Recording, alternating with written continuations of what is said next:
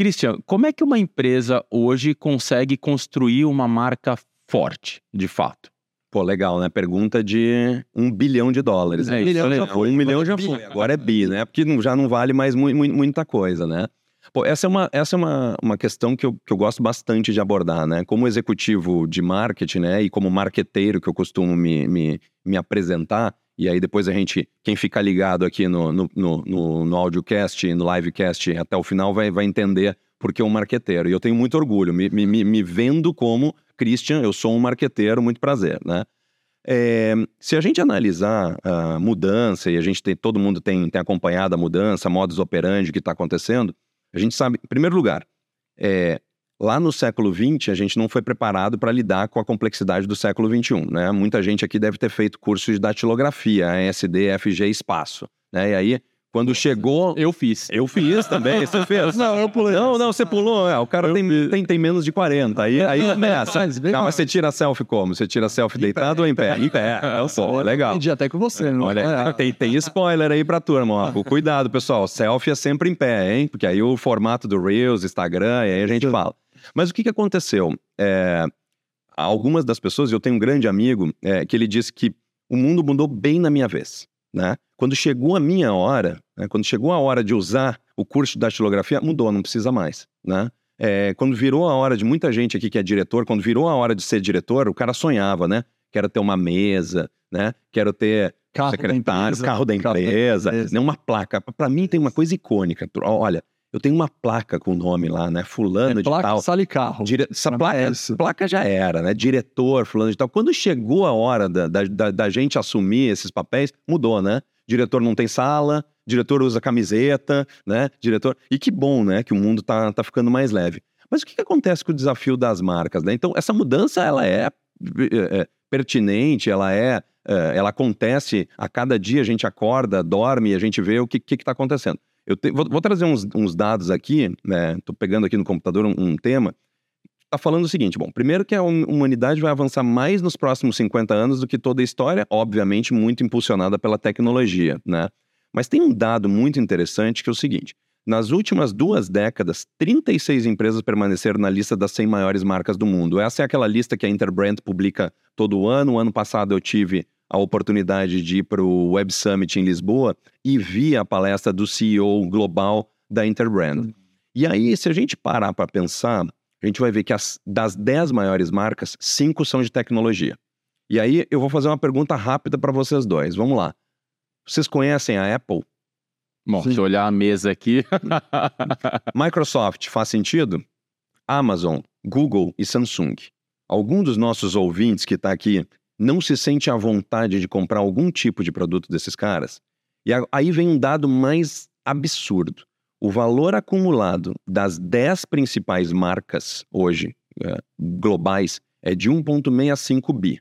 E ele é superior ao valor somado das outras 90 marcas, que é de 1,4 bi. E agora, mais apavorante: a idade média das cinco principais marcas que eu citei no ranking é de menos de 40 anos, contra 110 anos de todas as outras 95 marcas. Ou seja, quando a gente fala de produto e de serviço, né, e eu, eu, eu gosto muito de, de, de, de trazer esse tema, que é o Beyond the Product, marcas que constroem produtos e serviços, aquela lógica de produtos e serviços duráveis, se elas focar só no foco no produto, e isso o marketing já vem falando há muito tempo, elas vão morrer, né? O que, que vem acontecendo? A gente sai do foco no produto, vem para o foco no cliente. Década de 90, 2000, ah, o cliente sempre tem razão, o que, que os nossos clientes querem. E essa foi uma das histórias muito interessantes, né? Então, por exemplo, né, se a gente pegar o que a gente tem na mão, a gente tem um mini computador que serve para falar, não é mais um celular. Se fosse o foco no produto, a Motorola teria melhorado aquele StarTAC, né? Que eram. Quem tem menos de 22 anos aqui, por favor, Google it, né? Motorola StarTAC. Ele era maravilhoso. Vocês chegaram a ter Maravilhoso. Não tinha. eh, Você podia cadastrar mais de mil contatos. mil contatos. E a bateria durava excelentes duas horas, né? O que é um negócio que hoje em dia, pra gente, seria. A gente andaria com umas 30 pílulas de bateria. Mas era normal você andar com células de bateria na época, né? Era muito normal, era, era maravilhoso, né? E o papo começa aqui a ficar de quem tem, tem perto dos 50, né? O bom de ser careca é isso, né? A minha idade eu não entrego, né? Pelo cabelo, né? Então, é, se o foco fosse no produto, a gente teria um, um, um celular funcional cada vez menor, né? Aí o que que acontece? Vem a, a, a, a o BBM que lançou, né? O primeiro WhatsApp foi lançado ali pela BlackBerry, basicamente. Ele é lançou espetacular, por sinal, né? e era maravilhoso, né? Então você tinha ali a troca de mensagem entre um e o outro, e você tinha um, um, um teclado, né? O teclado que é QWERTY. QWERTY, Uma barrinha de rolagem. barrinha de rolagem. bolinha A bolinha, a bolinha, a bolinha. Maravilhoso. Sabe, o principal diferencial do BBM na época é que ele era push. Parece Ah. tão idiota, mas a diferença é porque antigamente, quando chegava a mensagem, ficava só uma bolinha ali e você tinha que muitas vezes ver qualquer coisa. O BlackBerry, olha, chegou uma mensagem, olha a mensagem. Foi ele que começou Ele a dava o- ferrar com a saúde mental de todo mundo, né, cara? É, eu uso não perturbe à noite, cara, porque senão fica aquele negócio entrando, mensagem. Mas ele era. Eu não tinha dado conta disso. É, é, olha, olha, olha o feature. Então, esse teu exemplo é o foco no cliente. Exato. Já é a evolução. Então, eu saio do foco no produto, eu olho e digo assim: para o cliente vai ser muito melhor eu fazer esse push, porque esse cara já vai conseguir real time, né? Ter, ter, ter, ter a ideia.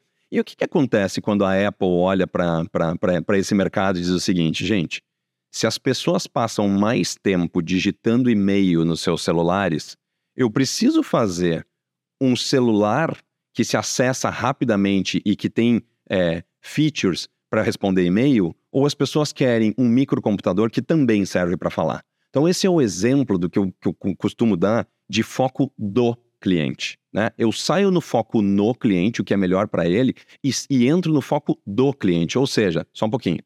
Pensando na perspectiva do que esse cara vai precisar fazer, é quase como antecipar né? Tá um desejo ali. E aí, quando a gente vai lá naquelas aulas clássicas de marketing, na pirâmide das necessidades e desejos, marketing cria necessidade ou marketing identifica desejos, né? É, esse é um grande exemplo né, de, de, de como essas empresas, no final das contas, de tecnologia, constroem marca. E por que constroem marca? Porque colocou o foco do cliente. É, a gente espera, a cada lançamento do novo iPhone, do novo iPad, a gente fica esperando assim, o que, que tem de novo que eu não sabia que eu precisava? Né? Esse é o foco do cliente, é o grande exemplo clássico. Então, marcas fortes se constroem com propósito, então um propósito que conecte, que entenda, que faça sentido para ti, aquele vídeo lá do Simon Sinek maravilhoso que viralizou, né? O foco no porquê, né? Start with why.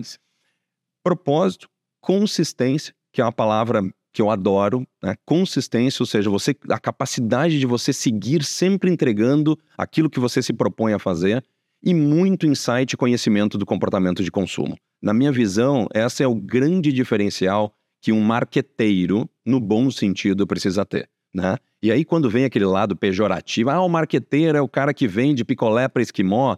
Putz, cara, aí, aí, aí é porque é, realmente alguém em algum lugar deixou falar mal da profissão de marketing, uma profissão nobre que eu sou apaixonado.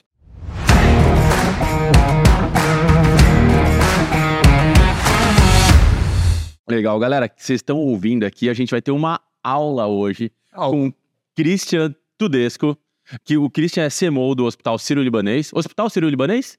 Então, vamos falar um pouquinho sobre isso. Sim, o Hospital Sírio-Libanês, mas agora a gente vai começar a falar sobre Sírio-Libanês, né? E aí a gente vai falar um pouquinho no foco no e do cliente. A gente vai falar mais sobre isso, mas a galera que acompanha a gente lá, obrigado pelo cada vez mais os feedbacks, a galera que acompanha ao meu lado, Alex Leite, beleza, Alex? E aí, beleza? Joia, Joia. você agora virou cliente cativo do Live. É, sempre, né? O Alex, ele grava aproximadamente uns 45 podcasts por semana. Maravilhoso. Dá pra dividir por 10, mas é isso. Mas É. mas por isso que o Alex já aprendeu então a tirar selfie assim, cara. A gente vai até ter que fazer essa. essa. Vamos, vou tomar a liberdade aqui de fazer essa. Ó, e o importante é colocar É enquadrar, né?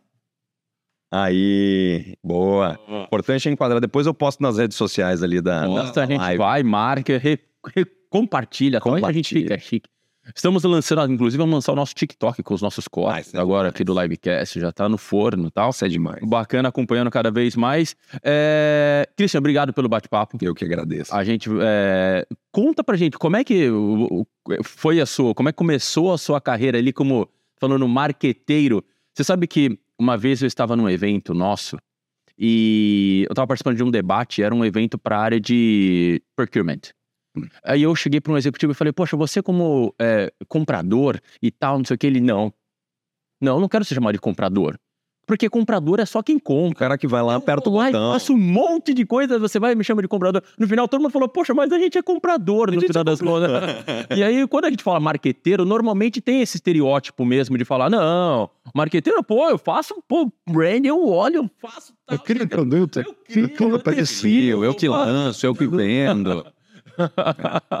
e aí, como é que é? é, é, Quando você foi picado por essa abelha do mar? Ah, eu comecei carreira aí, vou, vou encurtar o tempo, né? Depois é muito mais fácil, vai no LinkedIn e dá uma olhada ali. Mas eu comecei carreira, eh, eu lembro, em, em- em- fazendo graduação, primeira aula que eu tive com um professor chamado David Johnson, né? Um professor lá, lá do Rio Grande do Sul.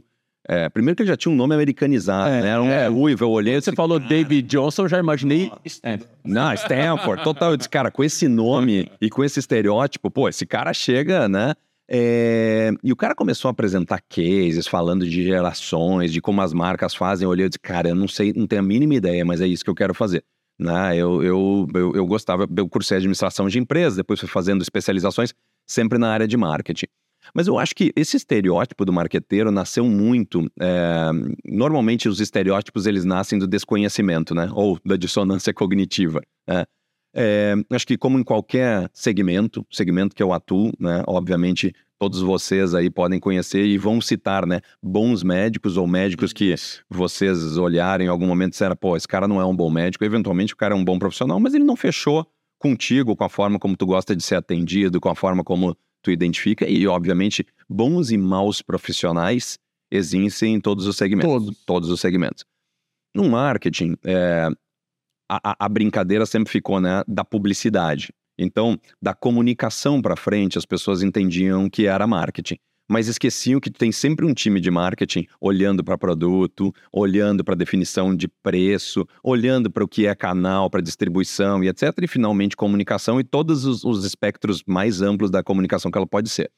Então, é, no fim das contas, virou muito a parte de venda, né? Do push. E aí, se o cara sobressaía, né? Se ele tinha uma boa forma de argumentação, aqueles cursos de PNL, etc. Olha, o bom vendedor, ele convence qualquer uma pessoa a tomar.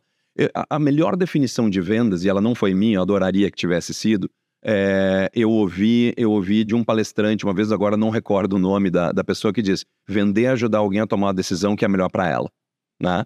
Porque é, é, o que que acontece? Se você tomar uma decisão persuadido em determinado momento, o cara do abacaxi no semáforo passou e disse assim: você precisa do abacaxi. Você comprou porque a argumentação do cara parecia ser bacana. E nesse abacaxi, você olha e você diz assim: o que, que eu faço agora no meu carro? Tô todo lambuzado, não tenho, né? Não tenho, não tenho faca, não tenho nada.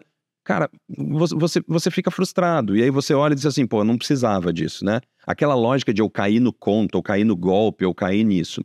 Eu acho que em determinados momentos a profissão de quem trabalha com marketing aconteceu isso por pressão de empresas no push de venda de resultado, pressão de resultado, mas resultado a qualquer custo. E o que, que aconteceu? Marcas com resultado a qualquer custo, elas não, elas não, não permanecem, né? Quantas marcas a gente vê hoje que elas mudaram, inclusive, o conceito e o propósito? Por quê? Porque de uma hora para outra, não adianta a venda por ela mesma, né? E eu costumo sempre dizer, a coisa que mais derruba CEO em instituição é o próximo quarter, né? Uhum. Então, é, você faz um bom quarter, um segundo bom quarter, o terceiro e quarto, você dá uma acelerada, né? De qualquer jeito, se você não olhar que o propósito, o consumo, a lógica de, de né, que está ligado ao propósito da, da empresa, se isso não fizer, ele começa a fazer mal com os stakeholders totais. Os próprios stakeholders começam a olhar, o conselho olha para você e vai dizer: tudo bem, gente, a gente quer resultado, mas resultado a qualquer custo, para com isso. O que, que acontece? Derruba CEO, né? Uhum. CMO é a mesma coisa. CMO que entra muito feliz, muito, não, ah, vou reposicionar, vou mudar tudo. E isso não está alinhado com a área de cultura, né? E aí a brincadeira, né? A cultura come a estratégia no café da manhã, né? A brincadeira, se isso não tiver muito alinhado, você trava uma batalha sozinha e assim, você vai ser realmente promovido para o mercado rapidamente, né? Vai entrar lá no LinkedIn e vai atualizar porque seu mercado vai ser. Então, e- e- esse, esse, essa lógica parece ser uma lógica tão óbvia, mas muita gente não seguiu, né? É, Por conta do imediatismo, talvez. É, por imediatismo e sendo um pouco mais filosófico, é por parte do, do- da estrutura de política de incentivos que existe no mundo corporativo. Exato. A partir do momento que você tem bônus e você é indicado a bônus, é, você, só pelo efeito financeiro e não demissão, são dois, né? Você ou ser demitido ou tomar bônus, ou você entrega a meta do ano, ou você não tem bônus. Exato. Como executivo. Então você fala, bom, preciso entregar. Você olha aqui e fala, cara, eu vou fazer uma ação hoje que vai se reverter daqui quatro anos. Quatro anos eu vou estar aqui? Não sei. Eu vou ganhar bônus daqui quatro anos? Não, vou perder esse ano. Então, filosoficamente, só o sistema que hoje tem enraizado já faz com que a gente tenha relação de curto prazo. Eu, eu, eu tive uma, uma oportunidade de, de ver o Ricardo Goizueta, que foi um presidente muito icônico da Coca-Cola, falou uma das frases que ele dizia, olha, metade do que eu invisto, eu tenho certeza do ROI. Tá bom. E metade do que eu estou investindo em publicidade eu não sei. Mas eu tenho medo de parar de investir é, e isso parar de voltar. Era uma é. fase muito forte muito dele. Forte e, dele. e ele falou, ele disse, olha, eu tenho visto que a inovação fora da indústria de tecnologia eu acho que isso foi 2000, alguma coisa, ela está cada vez menor. Por quê? Porque os CEOs e o C-level estão cada vez com mais medo de inovar dentro de indústrias que dão resultado específicos. Por quê? Porque se eu inovar e for bem, maravilha, maravilha. Se eu inovar e for mal, né, ou se eu propor coisa muito disruptiva e isso não for legal, cara, tem um bônus muito gordo no final tem muita família né, dependendo desse tipo de coisa. E isso começa a acontecer o que aconteceu lá, uh, Airbnb, Twitter, né? O pessoal dormindo na, na, na, empresa, o Elon Musk falando aí sobre, sobre os processos e os incentivos. Então, de novo, a carreira corporativa, ela tem isso. Eu acho que é, em marketing eu vivi isso, já vivi em alguns segmentos. Uh, o administrador tradicional, né? Eu acho que tem, o financeiro, o CFO, uh, sente isso todos os dias. Imagino que os nossos ouvintes aqui também uh, devem sentir a, a, a, a, todo tempo. Então, você precisa é, ter um alinhamento muito bem feito estratégico, né, com a estratégia, com a cultura empresarial, na minha visão, assim, alinhamento de estratégia, cultura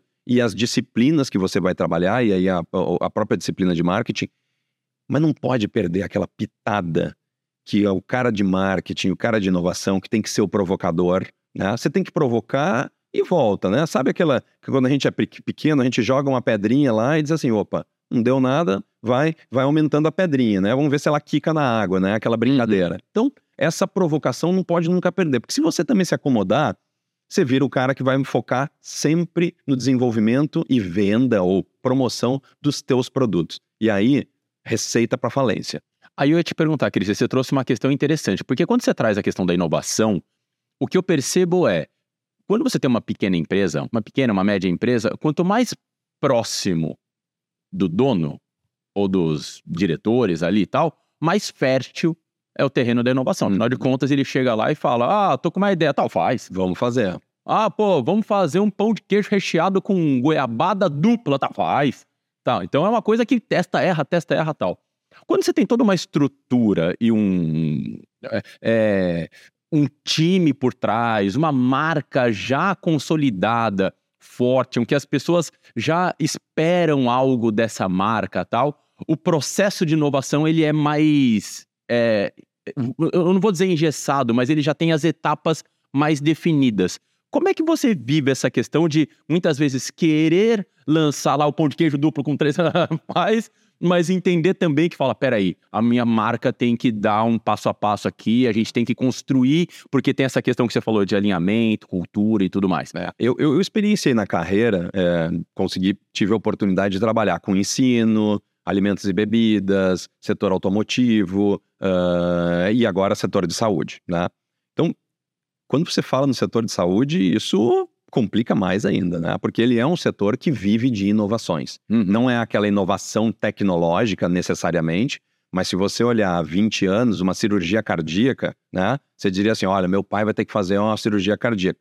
Ah, você já chamava o padre, você já preparava, já preparava a família, porque era muito provável que as pessoas não voltavam de uma mesa de cirurgia, né? Uma, uma ponte de safena, você abriu o peito da pessoa. Hoje, quase 80% dos casos de, de questões uh, cardiológicas se, resolve através de hemodinâmica, se resolve através de outros processos de inovação que fizeram com que a vida da gente ficasse melhor e, e a saudabilidade, inclusive, né, seja do paciente, de quem, de quem é, isso por conta de inovação. Então, pesquisa e desenvolvimento, é, R&D, em qualquer segmento, ela é fundamental. Então, se você olhar hoje para, no caso do Sírio Libanês, Nós temos uma área, um, um, hoje um time enorme de ensino e pesquisa que ele trabalha sempre buscando as principais tendências, as principais melhorias para que isso possa transformar o conhecimento em cuidado. Né? Então, transformar o conhecimento dos nossos, do nosso corpo clínico, do nosso corpo assistencial, no melhor cuidado para o paciente, quando a gente fala de hospital, isso é fundamental. Isso é fundamental. Né? Só que tem um negócio interessante no que você está falando. Bem interessante. É. Quando a gente fala que você citou uma Apple, uma Samsung, a inovação que a Apple ou Samsung faz é voltada para vender mais, Perfeito. para vender mais, e toda inovação chega, em sua grande maioria, com alto percentual nos olhos, nos ouvidos, na boca e no cérebro do consumidor. Exato. Tudo, tudo é um exagero, tudo é percentual, boa parte da inovação no ramo de saúde hospitalar não chega. Então, para mim, Perfeito. você não faz propaganda. Olha, venha para o Sírio que agora eu tenho uma inovação incrível. É. Agora Olha a nova máquina. Cara, durava. Veja a nossa nova ressonância. Veja, antigamente é, a ressonância durava duas horas. Agora eu faço em 20 minutos. É. Isso é incrível para mim como experiência é. do consumidor e eu poderia escolher o Sírio. Porém, este marketing não é feito. Então. Porque a sua inovação, é, vou chamar erroneamente, mas é interna. É como se fosse uma inovação para o médico na cura, só pensando no bem-estar, mas não no marketing. E esse é um ponto fundamental, Arthur, que tu falou, que faz com que a gente também olhe para o modelo de posicionamento de marca. E como todo, a grande maioria do nosso ouvinte está tá, tá imaginando, por que, que a gente brincou que de hospital sírio-libanês a gente vira sírio-libanês? Esse é um dos projetos agora que a gente tem feito de reposicionamento. Nós estamos com um projeto de reposicionamento tem algumas empresas que estão nos, nos apoiando também, liderado pelo, pelo, pelo time de marketing. O sírio-libanês também tem um hospital. E aí, esse é o grande problema. Eu vendo saúde, eu não vendo mais tratamento. Quando eu vendo saúde, eu costumo dizer, a gente parou de comunicar apenas para o paciente e passou a comunicar para a audiência. Por quê? A minha mãe, que está em Porto Alegre, ela é a audiência do sírio-libanês. Talvez ela não venha se tratar se ela precisar, talvez ela não mas ela pode ter acesso às nossas dicas de saúde para viver melhor.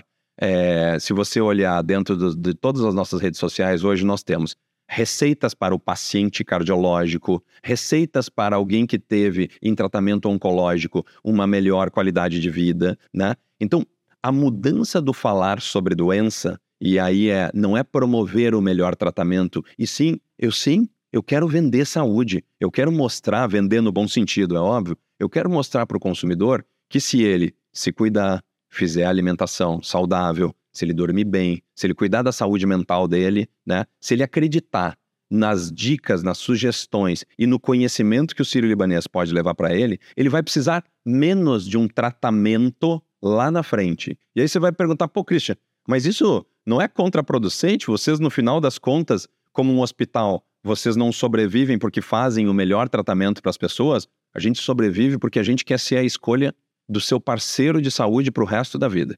Eu quero que você nasça e você olhe, né? Eu quero. O Sírio Libanês ele entende hoje que hospital é uma das verticais de negócio dele, né? A outra vertical super importante ensino e pesquisa, né? Essa pesquisa que vai fomentar e que vai transformar o conhecimento interno no melhor cuidado, seja para o paciente, seja para a audiência. O que nós recebemos hoje de, de, de, mensagens carinhosas das pessoas. Nossa, aquela dica que você deu no Dia das Mães, a gente fez uma homenagem com receita. Uma receita para você cozinhar com a sua mãe.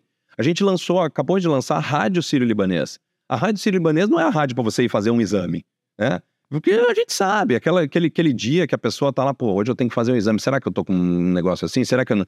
Pode ser o exame mais simples possível. A pessoa tem medo de. Eu sou um cara que, quando eu vejo agulha, eu já fico né? Poxa, que você trabalha em hospital, não. O fato de eu trabalhar numa instituição de saúde não quer dizer que eu não tenho. Que eu fico feliz com a agulha. Que, que eu fico gosta de exame de sangue. então, será que o Sírio... Mas o Sírio Libanês está na minha vida. Quando eu vou fazer minha, minha, minha corrida matinal, eu estou ouvindo a playlist do Sírio Libanês. Né? A gente construiu um, um, um conjunto de ações, a gente lançou do, dois programetes junto com o YouTube, uma parceria que a gente fez com o YouTube. Um deles chama Descomplica Sírio Libanês, e a gente fala sobre descomplicar. A pessoa diz assim: nossa, o que é uma é, é, colicistectomia? Né? Pô, o nome já, já, já é difícil. E a gente explica, através de, de palavras muito simples, o que, que é isso, quando que a gente pode, né, quando é indicado, esse tipo de coisa. E depois a gente tem um outro programa, que é um programa muito simpático, que é Sírio Libanês Responde com o Dr. Salim. Dr. Salim é um médico do nosso corpo clínico, um clínico super conhecido, é, que tem uma forma de falar muito leve para as pessoas. E a gente joga para nossa audiência perguntas que eles querem responder. E então, dicas sobre pressão arterial, dicas sobre. E aí, de novo, o foco não é mais na doença, né? Não é dizer o seguinte: olha, como a minha pressão pode ficar melhor? É dizer assim: por que, que você se sente melhor? Como você se sente melhor? O que, que pode acontecer se eu tiver uma náusea, se eu tiver, se eu tiver me sentindo. Como é que eu faço para me sentir melhor e viver melhor? É nisso que a gente acredita. Uma outra vertical de negócios, né? Sem, sem querer falar de. Uma outra vertical de negócios que o Ciro Libanês tem é uma, uma área chamada saúde populacional. Saúde populacional é a gestão da promoção e da qualidade de vida. Né? Ou seja, antes que você precise de um tratamento, e se você precisar, a gente vai estar tá lá, a marca tem 100 anos, as pessoas já conhecem a qualidade, a excelência, o serviço, mas fora isso, como a gente pode estar no dia a dia cuidando da saúde das pessoas? E quando eu falo sobre vender saúde, este é o papel, né? E este é o papel de um reposicionamento, por exemplo, de marketing, de sair do foco da comunicação apenas com o paciente e passar com foco com a nossa audiência, né? E é isso. Talvez esta ressonância, e hoje a gente, quando a gente comunica em rede social, quando a gente faz a nossa comunicação, a gente diz o seguinte, ao invés de dizer por que, que a, é, uma cirurgia deve ser utilizada com anestesia, a gente brinca e diz assim, você sabe por que você não sente dor? Porque há 200 anos atrás, fulano de tal descobriu uma molécula que virou anestesia e por isso a gente não sente dor. Então, mudar a forma de comunicar é um grande diferencial e, um, e talvez um, na, um na dos desafios, cabeça, né? Meta, não sei se você já pensou nisso, talvez sim. É, você tem como meta mais ambiciosa colocar o Sírio como a melhor marca de saúde hospital ou a sua meta mais ambiciosa falou assim: não, eu quero estar entre as melhores marcas, dividindo com Coca-Cola, com Google, com Apple, com Amazon. Você, você tem essa. Você matou, você matou a charada, né? O, o, o, último estudo da, da Interbrand fala de Leadership Brands Era, né? Que é uma era em que as empresas têm um papel muito maior na criação de uma sociedade mais igualitária e nos serviços aos teus, seus stakeholders. É, se você me perguntasse assim, pô, lá, lá, lá, no final da minha, do, meu, do, meu, né, do meu contrato, o que, que você gostaria de ver, né, Cris? Qual é o teu outcome final? É olhar e ajudar a fazer com que o nosso propósito seja seguido. O propósito do Sírio Libanês não é levar o melhor cuidado em saúde. Nosso propósito é vida plena e digna. Cara, isso, isso é um propósito tão, tão forte quando eu olho para vida plena e digna. Vida plena e digna não é uma melhor vida para quem tem acesso ao Sírio Libanês, como o hospital, o plano de saúde, etc. Vida plena e digna é que as nossas ações em ESG, as nossas ações de governança, as nossas ações de. É, é, é, por exemplo, eu sou, eu sou, sponsor da comunidade LGBTQIA, dentro do Sírio Libanês. Eu tenho um super orgulho de ser sponsor dessa comunidade. Hoje nós temos um, um, um trabalho incrível em diversidade, em igualdade, em inclusão. Nós temos hoje mais mulheres em cargos de liderança do que muitas outras instituições tidas como uh, mais inovadoras, uhum. né? Então, este tipo de propósito, a cultura do Sírio-Libanês sendo né, levada à sociedade para que as pessoas enxerguem a gente num propósito muito maior do que um hospital, é, é o que seria o meu creme de la creme, né? Então, assim, poxa, o dia em que nós conseguirmos ser percebidos por toda a sociedade, né? Levar e fazer com que a sociedade possa ser mais justa e que é, a sociedade possa ter uma vida mais plena e mais É maior do que, por exemplo, ser o maior atendimento médico. Muito melhor. É? Muito. Porque esse maior que... atendimento médico, alguém vai ser maior ou menor em determinados momentos. Ah, né? Isso aí. E, isso... Que é um, acredito eu, como que foi a virada de chave? Você fala, ah, o nosso Círios Banês hoje é assim, mas é, a gente tinha e tem no mundo hospitalar uma tradição, digamos assim, uma cultura enorme, antiga, de ser administrada pelos médicos que não são marqueteiros. Uhum. E o médico pensa na ciência, uhum. muito estudo, com uhum. muita ciência,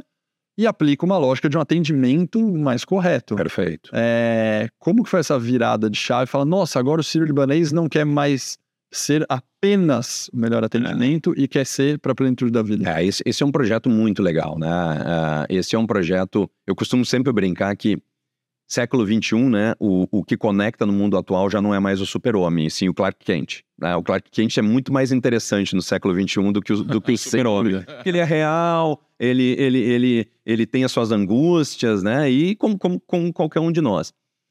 Eu acredito que. Até mais normal, né? Até mais normal, né? Ele usa óculos, ele tem que corrigir a miopia, né? O, o cabelinho, O né? cabelinho, né? Pô, aquele gelzinho lá. É, É, é, a, a roupa é mais a discreta. roupa é mais discreta, né? E é legal. Ele é um cara de comunicação, né? Ele é um jornalista, né? Então, poxa, eu, eu, eu me inspiro muito no Clark Kent. É, mas, se a gente. De, de novo, né? As mudanças nas instituições e a transformação nas instituições, elas acontecem normalmente não apenas por um dos fatores. No caso do Sírio-Libanês, em é, 2021, nós refizemos nosso planejamento estratégico 2021, 2022 até 2030. Nesse novo planejamento estratégico, foi es- estabelecida quais eram as nossas verticais de crescimento, quais eram as nossas verticais de posicionamento, e disso deriva, inclusive, o plano derivou, inclusive, o plano de marketing. O meu plano de marketing foi construído para dois anos. Né? Foi feita uma, uma, uma pesquisa de brand valuation. Eu, nós conduzimos uma pesquisa de brand valuation para saber quanto vale a nossa marca, quais são os atributos percebidos, e dentro deste conjunto de pesquisas, né, com empresas que também nos assessoraram, nós identificamos fortalezas, identificamos as oportunidades, ameaças, aquela SWOT básica que todo mundo é, que está ouvindo conhece. Quem não estiver ouvindo, respeite seu professor, tá? Porque SWOT é uma coisa que a gente vai, vai usar pro resto da vida, tá, pessoal? Vai, vai, vai usar pro resto da vida. E a partir daqui nasceu, então, as ambições. Vamos lá. Quais, é- quais são as nossas ambições estratégicas? Né? Nós queremos ser a melhor instituição de saúde da América Latina até 2030. Olhar para a saúde de, de forma mais ampla. Bom, isso também existe um trabalho muito importante, aí eu digo, né, de, de ambição, o PowerPoint está cheio, já está cheio, né, de organizar essa estrutura e a governança, então, de como que ela vai, vai acontecer e como que ela vai ser estruturada. Bom, a partir daqui, hoje, é, o Sírio Libanês ele tem uma estrutura é, um pouco diferente de instituições tradicionais. Nós, nós já nascemos como uma instituição filantrópica, Sociedade Beneficente de Senhoras Hospital Sírio-Libanês. E nós somos uma empresa gerida por senhoras, né? As nossas diretoras, elas são senhoras que é, é, tiveram uma participação bastante importante na construção dessa sociedade lá atrás, quando nasceu o Sírio-Libanês, em, mil, em 1922. Né? Então, fizemos 100 anos no ano passado. É, este é gerido através de um conjunto de associadas que elege um conselho deliberativo e depois uma diretoria de senhoras e tem todos os seus conselhos, como qualquer empresa. Mas aqui tem um, um- um grande diferencial. Hoje, o nosso comando, nós temos, entre aspas, dois CEOs. Nós temos um CMO, que é um Chief Medical Officer, e temos um CEO, um Chief Executive Officer. Eu respondo hoje ao grupo executivo. E toda a parte médica, assistencial, responde ao, diretor, né, ao, nosso, ao nosso Chief Medical Officer. E existe uma, uma conjunção muito interessante. Tem um artigo muito bacana da McKinsey que fala da, do, do modelo Helix de gestão, né? Que é como que esses modelos eles conseguem entender unidades funcionais com unidades de transformação. Então, é um projeto, é um processo muito interessante de governança. Cabe um outro podcast enorme, aí, um, um livecast enorme para a gente tra- trabalhar.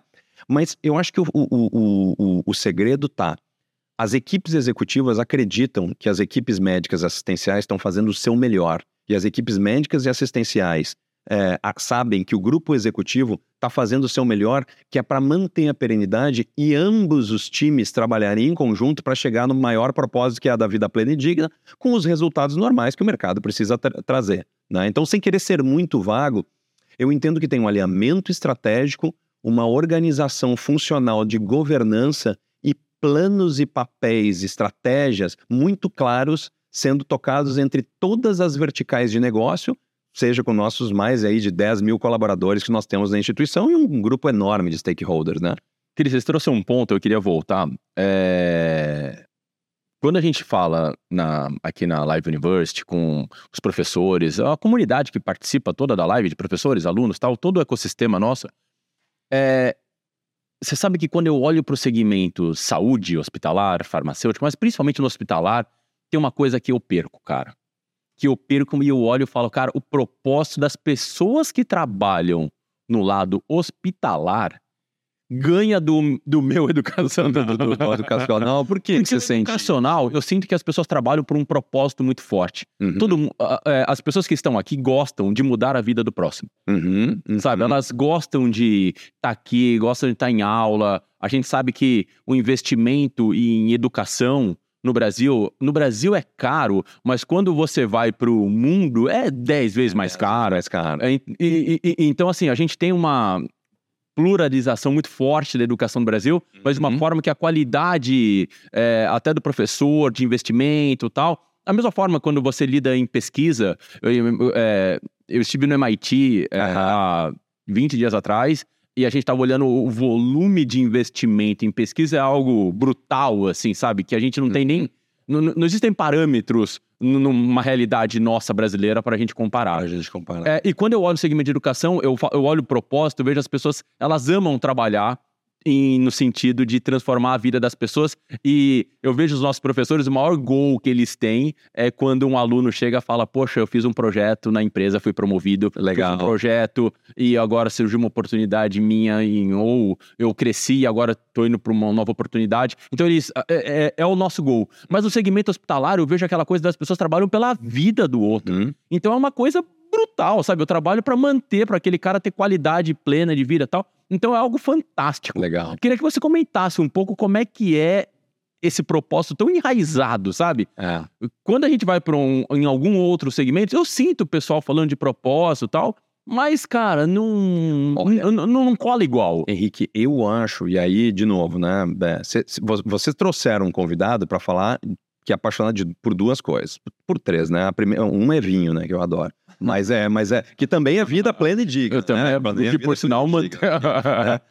Mas assim, eu sempre gostei do segmento da educação e eu acho que o propósito da educação ou da saúde, eles são muito similares. Muito similares, na minha visão. Que ele fala sobre transformação. Quando você estava me perguntando, eu estava procurando um arquivo aqui. É, né, eu tive, né, nós tivemos aqui na última edição do Web Summit Rio, nós levamos uma, uma nova marca do Sírio-Libanês que chama Alma Sírio-Libanês. Alma Sírio-Libanês é uma marca com um nome bastante é, é, forte para isso, que fala que a tecnologia e a inovação, se elas não forem aplicadas com alma, elas não valem nada. É um pouco do high, high tech and high touch, né? É um pouco do, do que se diz, né? E aí, é, eu peguei uma frase aqui do, do, numa palestra que eu vi, é, e até escrevi um artigo sobre. É, as pessoas têm falado muito sobre transformação digital, né? E, e, eu acredito que seja no segmento da educação, seja no segmento da saúde, o que a gente está falando é sobre transformação. E eu peguei uma frase aqui muito interessante de um palestrante que diz: transformação is caring about the legacy for the past and being competitive for the future. Ou seja, você olhar para o seu passado e, né, e você cuidar de tudo que foi construído, mas você saber que você consegue ser competitivo lá no futuro. E por que, que eu acho que, que isso é tão interessante no propósito de, de educação? Cara, quando a gente fala sobre transformação, esse cara que o gol dele imediato foi: fui promovido de analista sênior, puta, virei um coordenador. Cara, o meu propósito Primeiro que eu, é, é, eu, eu, tenho, eu não gosto daquelas pessoas que elas entram no avião e dizem assim, bom, o fato de entrar no avião já está cumprida a missão, né? Quando o cara vai para fora, tem muita gente que diz assim, fui para o avião, agora já está cumprida a missão. Então, de novo, o que que é quando, quando você foi é, promovido de analista sênior pro, pro você, você fez uma transformação na sua carreira. E, e, o que fez essa transformação na sua carreira não foi uma boa entrevista com o seu chefe. Sem dúvida. Foi todo o seu passado construído, e eu é, atuei muito tempo com consultoria, né? As pessoas, uma, uma vez um cliente me perguntou, poxa, Cristian, mas tudo isso por uma palestra de tantas horas, você vai me cobrar tudo? Ou por uma, um projeto de três meses? Eu disse, não, isso aqui foi o meu investimento de tantos MBAs, mestrados que eu fiz para conseguir entregar isso em tantas horas. Que é, que é a, a piadinha, né, que, que, que, que, as pessoas falam. Mas eu, eu, eu, eu vejo que o propósito da transformação da saúde na área hospitalar ou na área da saúde é um propósito muito similar com o propósito de transformação de vidas e de carreiras e de pessoas. E, de novo, a gente, talvez quando eu tivesse 22, 23 anos, eu queria enlouquecidamente, né? Eu brinco, né? A gente vem da era do, do século XX, né? Que era uma, uma era de relacionamento. E a gente vem para o século XXI, tem um, tem um grande amigo que fala que o século XXI ele é a era do ficar, porque a gente fica com as marcas, a gente fica com as empresas, a gente já não tem mais tanto relacionamento de fidelidade com algumas marcas, porque tem um excesso de opção, tem uma overdose de promessas, né? Então, quando a gente olha para essa transformação, talvez esse cara de 21, 22, ele diz assim: não, mas eu preciso estudar, eu preciso fazer aquele curso para ser promovido logo. Quando você começa a ficar um pouquinho mais velho, quando você começa a ter gestão de pessoas, quando você começa, né? Eu, eu brinco, eu tenho, tenho uma, uma colaboradora no meu time que ela acompanha a minha carreira e, e, e, tem dado muito match, assim, de, poxa, aqui tem uma oportunidade, pô, lembrei de você, etc. Que às vezes eu tenho até, até medo. Digo, gente, fazem três é, é, business que ela tem acompanhado e eu tenho trabalhado muito bem com ela e tem, tem dado match, né, de, de, de, de, de trabalhar em conjunto. Aí a gente começa, eu me pego à noite pensando menos sobre as minhas metas de entrega e mais sobre o time que está sob a nossa tutela. Então a tua preocupação vai mudando. Uhum. Porque, eh, o, o, ser CMO ou se eu vou ficar mais dias aqui ou menos dias ali, e de novo, muda também a nossa percepção, né? A percepção de quando a gente parece que quando a gente é mais novo, a gente quer chegar lá, né? Chegar lá é, é, o, é o carguinho do diretor, ou se leva, ou etc. Hum. Depois, e eu costumo sempre fazer com todos os meus CEOs, eu costumo sempre fazer uma revisão é, a cada dois anos ou a cada período e dizer o seguinte: se tá legal para ele, se tá legal para mim, né? Para a instituição, uhum. porque você é dono da sua carreira. Então, eu, eu enxergo que esse propósito, seja na saúde, talvez ali na saúde você está cuidando de vidas de pessoas que têm menos conhecimento ou menos controle. Na carreira, a gente acaba tendo um pouquinho mais de controle. Vou fazer esse curso. E às vezes, se você é acometido por alguma enfermidade, alguma doença, você entrega nas mãos né, do médico, daquele profissional. Então o cara olha e diz assim: doutor, o que, que eu faço? Né? Eu confio no senhor. Uhum. Tem um lado mais de você entregar. Mas os desafios são muito similares, porque. Uhum o que, que, é mais importante, né? Você se livrar, eu, eu brinco, né? Qual, qual, é o melhor remédio para dor, né? É o que passa mais rápido normalmente, né? Normalmente eu disse, bom, você quer tirar daquilo ali. Mas talvez ela, ela, ela, ela, ela limitou aquela dor naquele momento, mas será que essa dor não vai voltar? Se ela for uma coisa específica, ok, mas opa, vou ter que procurar alguma coisa. Qual é o melhor remédio para a construção de uma carreira? Não é a carreira em si, é o conhecimento que você acumula ao longo disso. E segue acumulando. E que você segue acumulando. Isso vai ser melhor para o seu relacionamento, no dia a dia, com a tua esposa, com o teu parceiro, com o teu marido, enfim. Né? Isso vai ser melhor para as pessoas que estão contigo e também vai ser melhor para a tua carreira. Quanta gente toma decisão, acaba ficando anos trabalhando como executivo e toma uma decisão assim, agora chegou a hora de eu empreender. Ou ah. dizer o seguinte, não, eu não quero mais essa vida corporativa, essa carreira, reuniões, etc, etc. Eu agora quero surfar, quero fazer um projeto aqui, inclusive reduzir meus ganhos, né? De novo, é, é, eu, eu acho que isso é muito sobre espírito de como a gente está se sentindo. Né? Agora, Cris, olha que interessante. Vou fazer um pequeno Boa, boa, aqui. vamos lá. Vou fugir um pouquinho do tema, mas pô, a gente está falando de marketing. Entramos em carreira estamos falando de pesquisa, que a gente acabou de falar de pesquisa. Olha que interessante isso. Pesquisa realizada na Carre Builder, nos Estados Unidos, com 3.625 profissionais de diversos cargos e empresas, tamanhos e setores, revelou que apenas 34% das pessoas jovens buscam um cargo de liderança e só 7% querem ser C-level. Mudou. É, eu não sou uma tá pessoa tá jovem, cara. Deus não, meu isso que a gente tá falando Foi um prazer, de... ouvintes. Muito obrigado. A carreira, é, nós aqui que somos né, diretores C-level, a gente já, ainda tem uma concepção antiga é. que isso aqui não tá na nossa cabeça. Porque a gente já tá com essa concepção do tipo, o cara vai estudar carreira porque o cara quer virar diretor. Cara, só 7% quer virar. É. É incrível, é. né? Olha como muda o perfil e a gente no marketing tem que saber comunicar. Exato. Completa. E na empresa, no seu time, que você estava falando do seu time, você está preocupado com o seu time? Talvez o que você está preocupado com o seu time, né? Como que eu faço ele crescer na carreira para virar meu diretor? Exato. A minha sucessão? Não, não, não quer. Não, não é, é, a felicidade, é outra coisa que está pegando, né? Tem vários motivos, não vou entrar aqui. Muito legal o que você trouxe agora, o, o, o. É... Eu, eu, tive na minha carreira algumas pessoas que me procuraram e disseram: Bom, Cristo, o que, que eu faço para ser promovido? Como é que eu faço? Porque eu quero crescer. Normal. Né? Não, a gente quer. quer virar se leva 34, não quer ser. Exato, né? 70% não. E, e, e, normalmente as pessoas que, né, sejam alunos ou, ou executivos que, que, que, tiveram comigo, é, e eu tive várias vezes pessoas que me agradeceram porque eu sempre fui muito real com as pessoas. Disse assim: olha, você não está pronto para isso agora, faz sentido a gente construir esse É, e muitas vezes as pessoas elas não estão prontas ainda para querer um cargo e tá tudo certo. Eu acho que a ambição a gente precisa ter sempre na vida, né? E, e eu acho que o papel né, de, de qualquer líder né, no, no lado da mentoria é dizer o seguinte: olha, vamos construir junto isso? Faz sentido para você construir junto isso? Já tive várias pessoas que disseram não, e perdi bons colaboradores. E outros colaboradores que toparam, e aí você fica com um compromisso maior ainda, né? Outros colaboradores que toparam e disseram assim: pô, eu topo. Eu acho que eu não vou virar o coordenador agora, eu vou, vou ser um especialista, vou fazer crescer a minha área, né? E aí lá na frente chega esse, esse modelo. O grande problema é essa palavrinha, né? Eu costumo sempre brincar, né? Porque o, o, o ansioso é um cara que tem excesso de futuro. Né? O, o, o, pessimista e o rancoroso é o que tem excesso de passado, o ansioso tem excesso de futuro.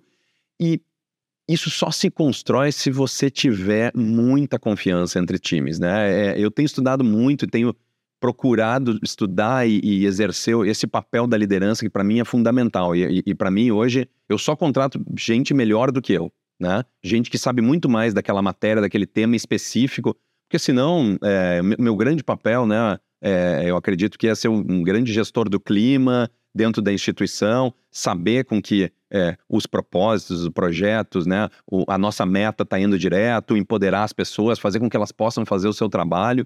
É, e, e, sem ser piegas nisso, mas é isso, cara. Essa pesquisa é, é incrível, incrível, né? né? Incrível. É incrível, né? É, eu, eu, eu vi uma palestra no Web Summit que falava exatamente, e um dos artigos que escrevi, que era no final de tudo, é menos B2B ou B2C ou B2B2C. É, H, é, é, é to H, né, cara? É, é, human to human. Que no final das contas, o que nos conecta aqui é um papo legal, uma construção. E se der negócio, poxa, que legal, né? E se isso transformar carreira de, da, a nossa, das outras pessoas, poxa, que legal, mas se não for é, quente, né? Se não for humano, a, a tendência é isso, a, a, se perder num KPI é frio. Agora, aqui vai para espaço. Aqui a gente tem uma KPI e numa inteligência artificial que vai substituir facilmente, né? Fácil, fácil, fácil. Nós temos uma pegada aqui muito prática. Boa. Né? Muito prática. A gente acho que filosofou bastante. Se a gente, vamos tentar descer um nível agora. Boa. É, e falar que táticas ações mesmo, iniciativas que você está fazendo no Ciro. Porque você falou toda a filosofia, cultura tal. A lógica é agora falar o seguinte, pô, vai ser um live market, vai ser um marketing Legal. Influência. Eu tô falando, qual que são as táticas agora de iniciativas mesmo que você está tocando no marketing do Ciro? Boa. É, bom, vamos lá. Então a gente, se a gente pegar todas as disciplinas de marketing, né? Então a gente tem hoje um, um papel bastante forte de PR e toda a parte de comunicação corporativa, de relacionamento com imprensa, porque Trust Index é construído com um conjunto de share of voice muito bem estabelecido, né? Então, a gente mensura, por exemplo, share of voice, a gente mede semanalmente. Legal. Eu sei como está a nossa marca é, semanalmente, em que tipo de veículos ela está, é, como isso está se desdobrando. Tem um nosso clipping diário com volume ali de matérias que falam sobre a instituição. Medimos aí tom de voz, né? se as postagens, publicações e o que falam da gente no social é neutro, positivo ou negativo, para que a gente possa trabalhar. Isso é, isso é diário e tem um relatório, uma medição semanal em cima disso. Então, PR é uma disciplina muito forte para a gente. Muito. E PR inclui, pelo que você falou, rede social. Rede social. Que antigamente não incluía e hoje, obviamente, inclui. Exatamente. Okay. Aí a gente coloca isso nessa. É, hoje eu trabalho social dentro de content. Né? Então, a parte de conteúdo, que é muito importante, e a gente olha para social. É, os, o Hospital Sírio-Libanês tinha a sua rede social, ela continua sendo, né, tendo seus canais, LinkedIn, Instagram, Facebook, é, YouTube, é, mas a gente tem aqui um versionamento também. Então, hoje, a nossa área de ensino e pesquisa passa a ter também a sua rede social própria, porque o público-alvo é diferente. De um lado, eu tenho uma audiência específica e de ensino e pesquisa, eu tenho muito profissional de saúde querendo entender sobre Sim. isso. Então, aqui eu preciso elevar e organizar canais. Na prática, você escolheu uma adesão difícil, que é criar dois Instagrams. Isso. A gente vive muito aqui na live. Mais um agora. e mais um. Porque agora a gente tem uma rede social para a alma sírio-libanesa. Perfeito. Porque, de novo, o que direciona é a arquitetura de marcas. Se a arquitetura de marcas antes era o Hospital Sírio-Libanês e seu desdobramento, a nova arquitetura passa a ser Sírio-Libanês, um desdobramento para hospital, um desdobramento para a Faculdade de Ciências da Saúde, né, para ensino e pesquisa, um desdobramento para a alma sírio-libanês e todos os desdobramentos de marcas que nós possamos ter dentro do nosso portfólio. E nesse posicionamento, o Ciro Libanês, que está acima, ele tem um posicionamento de propósito. Institucional, de propósito. De qualidade de vida e tudo mais. Dos nossos valores, no- do nosso caráter filantrópico, do nosso DNA de compromisso social. O Ciro Mas você tem, hoje um, você tem um canal no Instagram Sírio ou não tem? temos um canal hoje, Então tem um Ciro canal Libanês. Sírio, um hospital, Então. uma aula. Porque isso é uma adesão, o que eu digo, aqui na live a gente passa muito. Por quê? Na Live Universe a gente tem escolas voltadas Perfeito. para a área tributária, a área de compra e supply, a área de marketing comercial, que a gente está falando hoje, é, área de tecnologia, de RH. E uma dúvida eterna é, nossa, a gente reforça a nossa marca live ou a gente reforça a nossa marca Exato. de compras ou de marketing? A gente seguiu uma estrutura, por exemplo, parecida com o que era muito comum no, no mercado lá de fora. Uhum. Onde você tem uma, por exemplo, você pega Harvard, você tem uma Harvard Cam- como uma ali e tal. E você tem as escolas, Law School, Isso. Kennedy Collision e tal. E aí você tem de- tudo dividido. É. É uma linha que a gente tem adotado. É, e eu costumo Porque aí você comunica com o seu público. você comunica com o seu público, você passa a mensagem para aquele público-alvo definitivo, né? Não é aquela coisa só de 10% do que você posta se interessa, né? Porque, de novo, quando você faz segmentação de mercado, se você for quem está quem, quem tá nos ouvindo e está exatamente discutindo lá a parte de SAP, né? Segmentação, alvo e posicionamento, né? Você sabe que para se posicionar, ou seja, a mensagem correta, ela re- reforça um posicionamento de marca.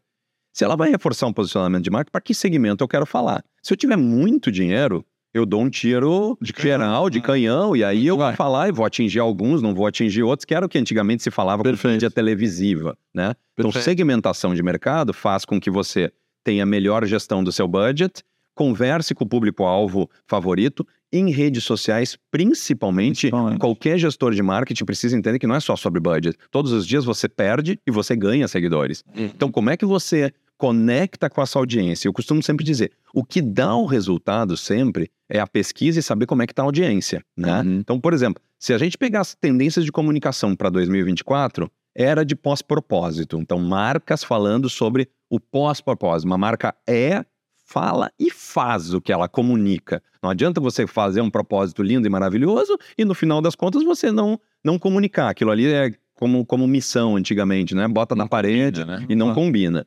Depois, lideranças e figuras institucionais com voz ativas. Então, o que eu chamo de tough leadership. Né? Então, hoje, por exemplo, em é, LinkedIn, nós temos um perfil institucional do Hospital Sírio-Libanês, porque essa arquitetura de marca está acontecendo ainda, mas eu tenho os dois perfis dos nossos executivos seniors, nossos maiores executivos. Ah, Interessante. Então, porque talvez o público médico queira interagir menos com a marca Perfeito. Hospital Sírio-Libanês e mais como o Chief Medical Officer pensa, Perfeito. né? Perfeito. Comunicação human to human, ou seja, aquela comunicação, né? O, o, o, o, radical hoje é o que é real, né?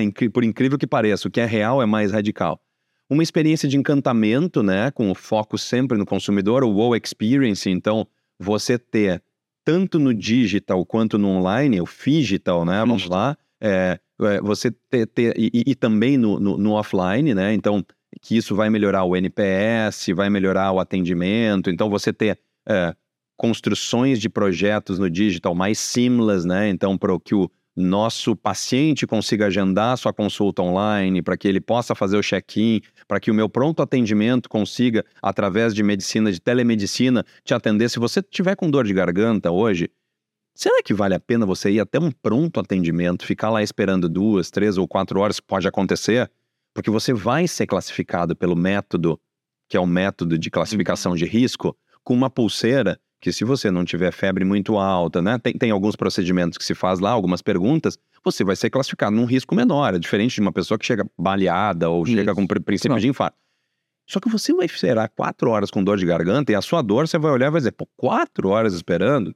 Você em cinco minutos abre a telemedicina, o, o- médico te diagnostica, te passa ah, o medicamento, óbvio, se ele precisar te ver, ele vai encaminhar para o pronto atendimento. Mas hoje, por exemplo, 85% das nossas, das nossas consultas através de telemedicina ah, de saúde populacional, elas são resolvidas em telemedicina. Você não precisa ir pro, pro presencial. Claro, baixa complexidade, né? Então, inteligência artificial e dados, a gente trabalha com muitos dados, a gente coleta dados a todo momento, obviamente classificados, categorizados pela LGPD, mas esses dados são utilizados para retroalimentar o que a gente precisa. É, e aí, quando a gente vai para comunicação, voltando ali para a tua pergunta, então uma das disciplinas, PR muito forte, social content muito forte. E aí, dentro de, de, de comunicação, né, que, que, que, que tá tudo englobando, a gente tem sim é, alguma experiência. A minha área de eventos virou agora uma área de live marketing, que ela, ela olha para todos os pontos de contato, seja com paciente, médicos, olhando para todos os stakeholders, levando uma melhor experiência, né? É, e temas institucionais muito quentes. É, não sei se o nosso ouvinte aqui sabe que o Sírio Libanês é talvez uma das únicas instituições na saúde carbono neutro, né? Então, trazer, por exemplo, o ESG, que é muito presente, o que, que a gente faz hoje de, de ambiente, né, para o ambiental, para o social, para né, para governance também. É, a gente tem projetos hoje, um projeto chamado Abrace Seu Bairro. Todo o bairro onde está localizado o Sírio Libanês Bela Vista, nós temos um projeto fantástico de transformação social também. Nós temos, nós doamos, por exemplo, roupas uh, que não, que não é, é, tecido cirúrgico, por exemplo, né, de, de avental cirúrgico, não utilizado, é claro, para fazer bolsas, pochetes, oficina de costura, nós temos uma creche, tem um monte de questões que são sociais da instituição que no passado talvez elas ficassem em um segundo plano na hora de comunicar. E, e nós entendemos, porque isso não fazia sentido para um hospital, Perfeito. mas para uma instituição, né? Tudo isso melhora a sua marca empregadora também, porque você vai lá e você diz, poxa, mas eu quero trabalhar nisso. Numa instituição de saúde, você atrair o melhor, como o Sírio Libanês, você atrair o melhor médico e o melhor enfermeiro, porque a marca é muito forte, não é difícil. Quando você fala em Sírio Libanês, nossa, eu quero, né? É a mesma coisa com vocês. Poxa, quando eu falo em escola, eu falo, olha, tem uma vaga aqui na Live Universe. Cara, que legal, esses caras são referências, né?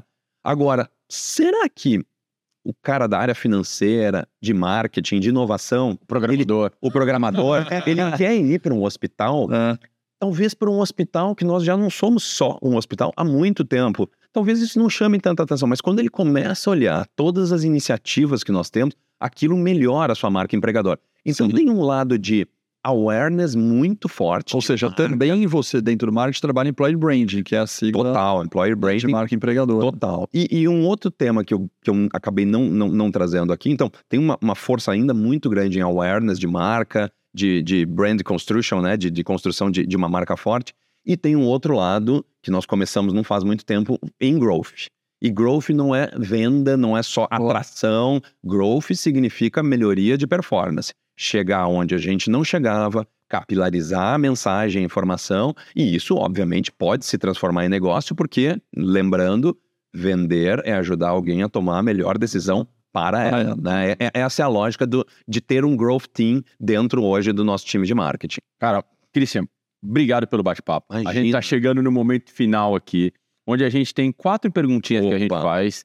E eu gostei que a gente coloca padrão para todos os convidados. Oh, eu, eu, até, gostaria... eu até fiz um teminha de casa numa delas que me mandaram antes, cara, porque eu tinha que pensar antes. Cara. A, a, a, Pamela ajuda. A Pamela ajuda. é, não dá pra dar esse spoiler? Não? É, claro. É, não, não, boa. Você tem alguma frase de impacto que marcou a sua... Cara, du duas frases, tá? Tem, tem uma é, que, eu, que eu gosto muito, que é do Dante Alighieri e ela é em espanhol. Eu, eu, eu, morei muito tempo fora, né? Tive, tive, tive, tive uma, uma, uma, boa passagem internacional no México, América Central.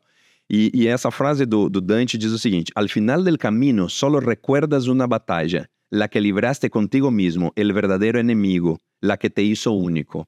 Né? A tradução básica é: no final de tudo, tu só vai lembrar de uma batalha, aquela que tu teve contigo mesmo, que foi o seu verdadeiro inimigo, a que te fez único. Essa frase, ela é tão icônica. E ela tá num dos vinhos que eu adoro, que chama El Enemigo, né? O, o, o Antônio Virgil, quando lançou esse, esse, esse, esse vinho, ele utilizou a, a vinícola dele toda é montada em cima do, do, do da, divi, da Divina Comédia. E eu acho que no final das contas, pessoal, a gente passa a vida inteira batalhando com a gente mesmo, né? Quantas vezes a gente olha e diz, pô, não devia ter feito isso, e a gente se cobra tanto. Eu atualmente tô, tô num, num caminho mais de viajar leve, sabe? É, cara, vamos viajar mais leve. Então, deixa eu, deixa eu parar de brigar tanto comigo. E a segunda frase? A segunda frase é uma mais inspiradora, né? Que diz que também é espanhol, que tus sueños sejam mais grandes que tus medos e tus ações mais fortes que tus palavras. Eu acho que essa é, ela é de um desconhecido. Eu vi esta frase num muro numa das primeiras viagens a trabalho em Montevidéu, quando eu tive, estava pichada no muro e aquele negócio me fez tanto sentido, né?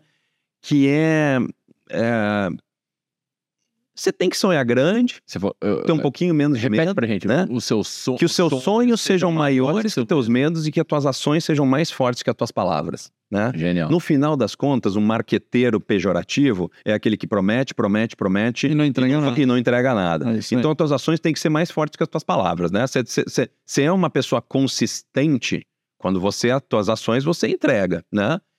Agora, você também tem que, ser- tem que sonhar. Eu não tenho problema nenhum com aquelas pessoas que sempre dizem, elas planejam o futuro. Elas sempre dizem assim, "Não, vamos fazer isso, vamos fazer aquilo. Desde que essa pessoa consiga entregar tudo aquilo. Agora, se ela só promessa e pouca entrega, eu digo assim, de espuma, a gente a, a- gente acredita uma vez, né? Só que a espuma, o que, que acontece? Ela levanta, levanta, levanta e chega uma hora que ela diminui, né? Espuma é muito legal. Vou fazer, né? Vamos lá, vamos organizar. Agora, se você não entrega, quando baixa a espuma, vira nada, né? Não adianta só soltar o Não rojão. adianta só soltar o rojão. Tem uma frase religiosa que eu vou falar, para não citar referência, mas religiosa, que é pregue muito evangelho. Se precisar, fale. Perfeito. Perfeito. Que é isso, muita gente fala, fala, fala as coisas de Deus, Jesus, etc, mas, cara, o melhor evangelho que você pode pregar é praticar o amor. É praticar o invés de amor. ficar falando. É isso aí. E um conselho, Cris? Conselho, vamos lá. É, foi muito engraçado. Foi meu avô, um do meu, meu avô materno, né, que me, que me deu esse conselho. Filho, estuda muito, come menos do que tu acredita que tu precisa e seja fiel com o que e com quem tu acredita. Cara, isso eu levei a minha vida inteira. Eu levo pra minha vida inteira. De comer, a gente. É, eu ia falar que É, às vezes comendo. eu, eu teria essa dificuldade. e tal, né? Até porque é gostoso. Mas você fiel com o que tu acredita, né? E com quem tu acredita, com os teus propósitos, te ajuda a construir o que eu, que eu sempre digo que é uma das palavrinhas que fazem parte da minha vida, que é consistência pra mim. né? Eu, então, acho que é conselho Christian, legal. uma, e só vale uma, hein? Boa, agora. Uma competência que todos devem dominar. Então, competência seria visão, visão sistêmica. Eu acho que essa é uma competência incrível. Você, você precisa olhar para o todo, né? Não é porque eu sou o CMO de uma instituição que eu não sou um executivo, né? E, e- quando eu vejo numa, numa, num, num- num café uma oportunidade de trazer alguém para uma instituição, eu digo assim: ali eu sou diretor de RH. Né? Ali eu sou headhunter, né? Então, assim, eu acho que essa visão sistema, sistêmica é uma, é uma competência do executivo. Agora, eu queria eu, eu bati muito nessa, nessa livecast em consistência. Que eu não sei se ela é tecnicamente chamada como competência, mas eu acho que ser consistente e ter consistência é algo que é fundamental para a carreira de cada pessoa. Você viu que eu gosto de quebrar regra, né? Ah, eu gosto. Uma, uma, uma, duas. É. Não, e, e- e uma coisa que eu acho interessante da consistência é valorizar os pequenos começos, sabe? Porque quando a gente começa, É. ok, é legal, aquela iniciativa e tal, mas você ser consistente pra chegar na acabativa é algo difícil. Cara, os percalços acontecem a todo momento. Se a cada cara feia, Mas nariz torcido. hora é um Que percalço. bom que tem percalço. Por isso tem a gente para resolver problemas, né? Que eu costumo dizer. Porque se a vida fosse só um mar de rosas, né? A gente não ia achar graça. né? Então, de novo, cara, consistência é aquela coisa. E consistência não quer dizer que você é cabeça dura, né? Você olha e diz assim, puta, é mesmo, né? Aqui, comi bola, realmente, bom, vamos abandonar. Até para abandonar o projeto você tem que ser consistente. Porque Muito. senão você fica rancoroso. É. E você fica aquele reclamando, ah, que saco, viu? Não aprova... E aí você tende a botar a culpa em qualquer pessoa, menos em você. Bom, né? e já aproveitando o gancho, a Boa. sua pergunta. O que que você acreditou ser verdade por muito tempo, mas como um cara não existente, mudou de opinião? Essa, essa demorou muito tempo, mas de- demorou muito tempo mesmo. Mas, mas me fez mais feliz. E eu até anotei que a gente precisa de aprovação e precisa agradar todas as pessoas pra gente ser feliz. Eu consegui tirar isso do meu mindset. Em primeiro lugar, é, aprovação qualquer ser humano gosta, né? A gente gosta de aprovação. Poxa, que legal, etc. Mas para ser feliz não precisa ser aprovado por todo mundo. E outra é agradar todo mundo. É, você vai ter que tomar na sua carreira executiva algumas decisões não impopulares. Você precisa lidar com elas e você precisa ter consistência e saber se aquela decisão que você está fazendo ela é a melhor que você precisa fazer. Eventualmente, você prioriza uma população coletiva para tomar uma decisão individual, né? É, e decisões impopulares fazem parte da vida de qualquer executivo. Ah, E no marketing, eu estava comentando com o Henrique esses dias, que a gente estava discutindo isso, é, que eu vi um negócio muito interessante, que quando você aumenta a sua rede social, você aumenta o número de pessoas, É, barará, automaticamente vem hater junto. Vem hater junto, Né? normal. Então, a- até tem uma frase que o pessoal brinca de marketing, fala o seguinte, cara, se você não tem hater, é sinal que você ainda não é significativo na rede social. Exato. Ou seja, isso significa assim, para marketing falando, se você quiser agradar todo mundo, sinal que você não tá relevante. Não, você não é Porque é impossível agradar todo mundo. É impossível. E, e- e tem umas coisas que você vê em redes sociais, né? É, Eu, particularmente, profissionalmente, tenho minha rede social, que é o LinkedIn, que eu uso. Instagram é a minha rede pessoal, minha vida pessoal, aquela vida pessoal fica, fica, fica só para mim, né? E para um seleto grupo de amigos, né? Hum. É, mas, de novo, cara, você, você- quando você começa a colocar, e, e- e a- e todas as empresas que eu tive a oportunidade de ser gestor, de olhar, eu- eu- é muito engraçado, nós temos um- alguns grupos, tem um grupo que diz assim, sensível, né? E aí toca sexta-feira, eventualmente tem uma pessoa que me chama, ela diz assim, ai, Cris. Eu disse assim, ai, o quê? Qual, qual foi o, o problema? Olha, aconteceu tal coisa, X, Y, Z, assim, bora resolver, faz parte, se não Discutir. tiver, não precisa ter toda sexta-feira, mas se não tiver, tem alguma coisa que não tá funcionando. Tem alguma coisa que não tá funcionando. É, Cristian, a gente separou um presente pra você aqui. Ju. O que você trouxe? Uma garrafinha da live, é isso? Olha aqui, aqui, ó. A gente trouxe aqui pra você da Live U aqui. Enquanto você abre o presente aí, Nossa, eu gostaria que você pensasse numa dica de uma música, só vale uma também. É igual a que o Alex tá usando ali, ó. Live University. Obrigado, pessoal. É, Uma honra. uma música para a gente colocar no intervalo das aulas para os alunos, para eles curtirem e ficar naquele momento relax. Que música que você indica pra gente? Cara, essa não tem a mínima dúvida. Uma, Is This Love, do Bob Marley. Is... Você gosta de reggae ou não? Adoro Adoro. reggae, cara. Adoro reggae desde a Você época. balança o cabelo. Tá? É, cara, você não tem ideia. Você tá vendo meus dreads aqui, né, cara? Adoro reggae, cara. Tá aqui, espetacular. Pra que a gente possa curtir um pouco mais o momento, É isso aqui. abandonar, sem ansiedade, gente. Curta o momento. Adicionar amor pra playlist aqui. Christian, obrigado pelo nosso bate-papo de verdade. Quem quiser continuar esse bate-papo contigo, você falou que usa o LinkedIn de forma profissional. LinkedIn, Christian Tudesco, é, Tá lá. um café lá no- na Alma Sírio-Libanês também, mandar uma, uma- manda uma mensagem lá para os nossos times também e, e curtir as nossas redes lá, tanto do Sírio-Libanês, mas o meu LinkedIn sempre tem espaço aí. Eu, eu, eu, como executivo, tenho uma, eu tenho uma prática de reservar é, é, alguns horários, normalmente aí na, na quinzena, para tomar café com gente interessante. Cara, isso é faz, faz toda a diferença, né? Como foi esse café, água e, e papo super legal. Muito obrigado a vocês aí, parabéns pelo trabalho que vocês têm, têm A feito. gente que agradece o bate-papo, foi incrível. Só que, Alex, essa ficou, foi edição 1, né? Ficou muito assunto pra gente fazer o segundo bate Ah, bora lá. Christian, de verdade, cara, obrigado pelo Valeu. Obrigado, Valeu, valeu. obrigado. Galera que acompanha a gente lá, muito obrigado, forte abraço e até a próxima. Tchau, tchau.